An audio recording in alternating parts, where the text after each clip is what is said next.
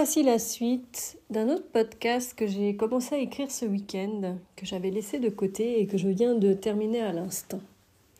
Le sujet du jour aussi, c'est et si on sortait des étiquettes en relation avec ces liens spéciaux, ces liens amoureux, ces liens sentimentaux, etc.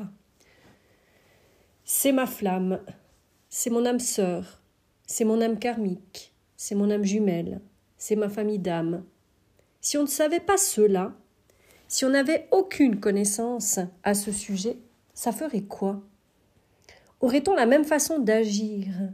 Mettrions-nous en place les mêmes manières de faire et d'être? Le fait de nommer telle ou telle relation ne bloquerait-il pas notre état d'esprit, notre mental sur un conditionnement? Vis-à-vis de choix, de façon d'agir Ne serait-il pas un frein à notre évolution? Si nous n'avions aucune idée sur ces étiquettes, serions-nous les mêmes aujourd'hui? Et si on essayait de voir la vie sous un angle de vision différent? De sortir de l'échelle relationnelle où le chaser place l'amour à la toute première place en général? Si l'on place en plus une étiquette là-dessus qui représente encore quelque chose de particulier et d'unique, cela nous placerait-il pas encore dans quelque chose de difficile à lâcher Dans le c'est le bon, la bonne, c'est l'homme ou la femme de ma vie?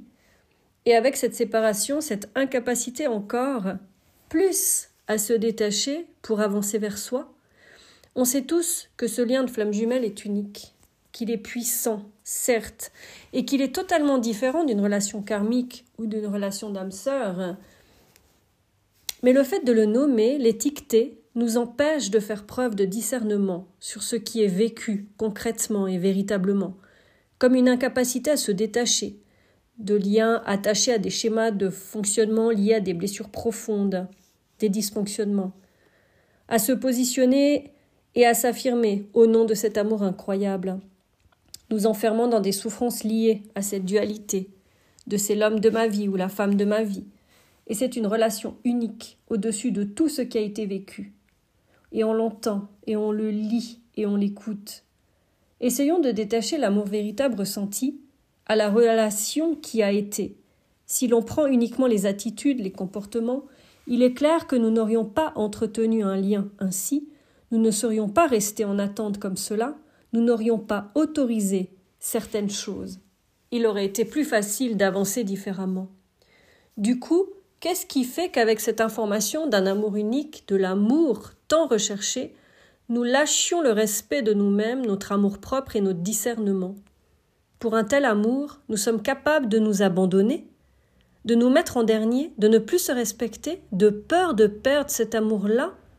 Mais quelle est cette peur en réalité? Ne serait-ce pas notre amour pour nous-mêmes, celui tant recherché, qu'à travers l'autre nous avons pu goûter à ce ressenti unique? Oui, puisqu'en miroir parfait, inversé, nous voyons, percevant en l'autre tout ce qui dysfonctionne chez nous à travers ces comportements qui amènent des réactions en nous, mouvements de nos propres émotions refoulées, révélées. Mais aussi tout ce que l'on ne se permet pas, et notamment l'amour de soi, recherché à l'extérieur depuis toujours. Aujourd'hui, il est là. En présence, oui, L'autre est la représentation de nous dans la matière, de ce qui est inconscient en nous, et nous pour l'autre, dans sa face maîtrisée, celle où il ne se permet pas d'être et de ressentir. Un joli duo, enfoui sous son alter ego, caméléonisé.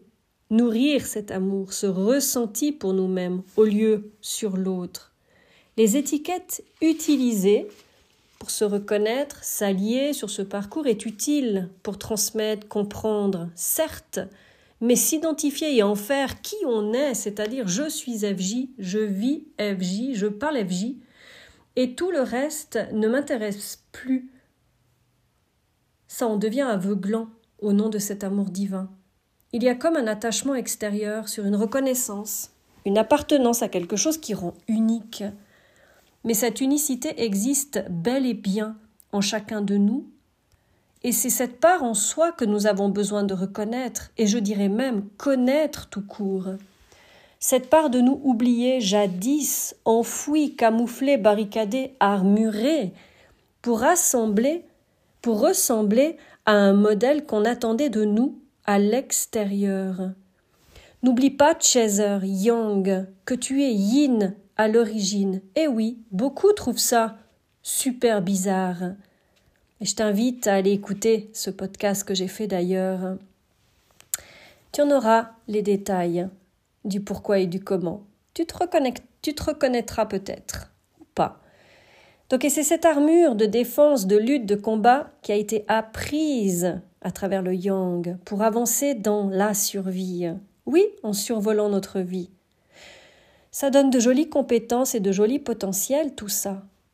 Qui sert grandement dans le quotidien, oui, mais qui dessert lorsque l'émotionnel s'en mêle, puisqu'on laisse sortir un système de défense. Donc c'est tout le jeu de ce parcours pour lâcher nos peurs, nos croyances, nos conditionnements, dysfonctionnements, pour se délester de ces couches obsolètes. Aujourd'hui, puisque nous ne sommes plus ces enfants blessés, l'adulte a envie de reprendre sa place et de stopper ces relations qui sont alimentées sur ces jeux d'immaturité émotionnelle. Tu sais, le c'est toi qui fais ci, c'est toi qui fais ça, non, c'est toi qui as dit, c'est toi qui as dit ça. Eh ben, ce parcours est comme une accélération de passage de vie, passant de l'enfant à l'adulte, accompli, à force de se détacher de tout cet ancien porté, de manière de faire et d'être qui ne nous ressemble pas du tout. Alors pourquoi s'identifier encore? Quand on l'a compris, qu'on se connaît, on devrait pouvoir se détacher de tout ce contenu. Mais non, il reste cette dépendance à ce qu'il se passe, se dit, comme une sorte de doudou qui baume son cœur, son vide, et permet de rester en quelque sorte dans cette magie. Mais sais-tu qu'on y est déjà?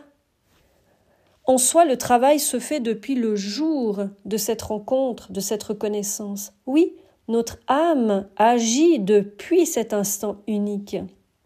Aie juste confiance en ce processus. La machine est en marche, tu ne peux pas faire marche arrière de toute façon et tu ne peux rien contrôler. Tu t'en aperçois sur ce parcours de toute façon. Le retour à soi est en cours.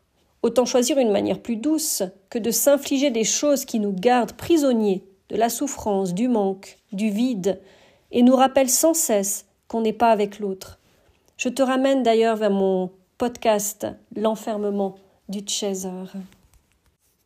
Ce que je pense, c'est que la difficulté du chaser, c'est qu'il a passé son temps à contrôler, analyser, chapeauter les choses à travers sa tête. Toute la relation a été téléguidée comme ça, par le mental.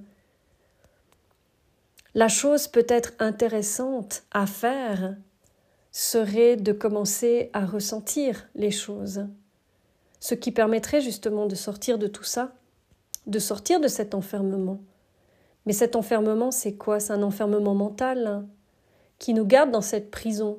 On a l'impression souvent dans ce parcours que l'on est prisonnier de tout ça. Et souvent,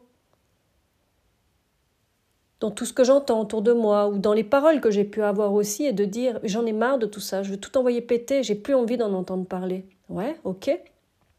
Mais les clés de cette prison, c'est nous qui les avons. Complètement. C'est à nous d'ouvrir la porte. C'est à nous de sortir de là. Donc c'est une question de choix. C'est de décider de choisir aujourd'hui qu'est-ce qui est juste pour soi-même. Donc je te rappelle euh, juste ce dernier vocal sur l'enfermement, le podcast que je viens de publier. Il te donnera des pistes aussi assez intéressantes pour sortir de cette prison. Merci pour l'écoute et à tout bientôt.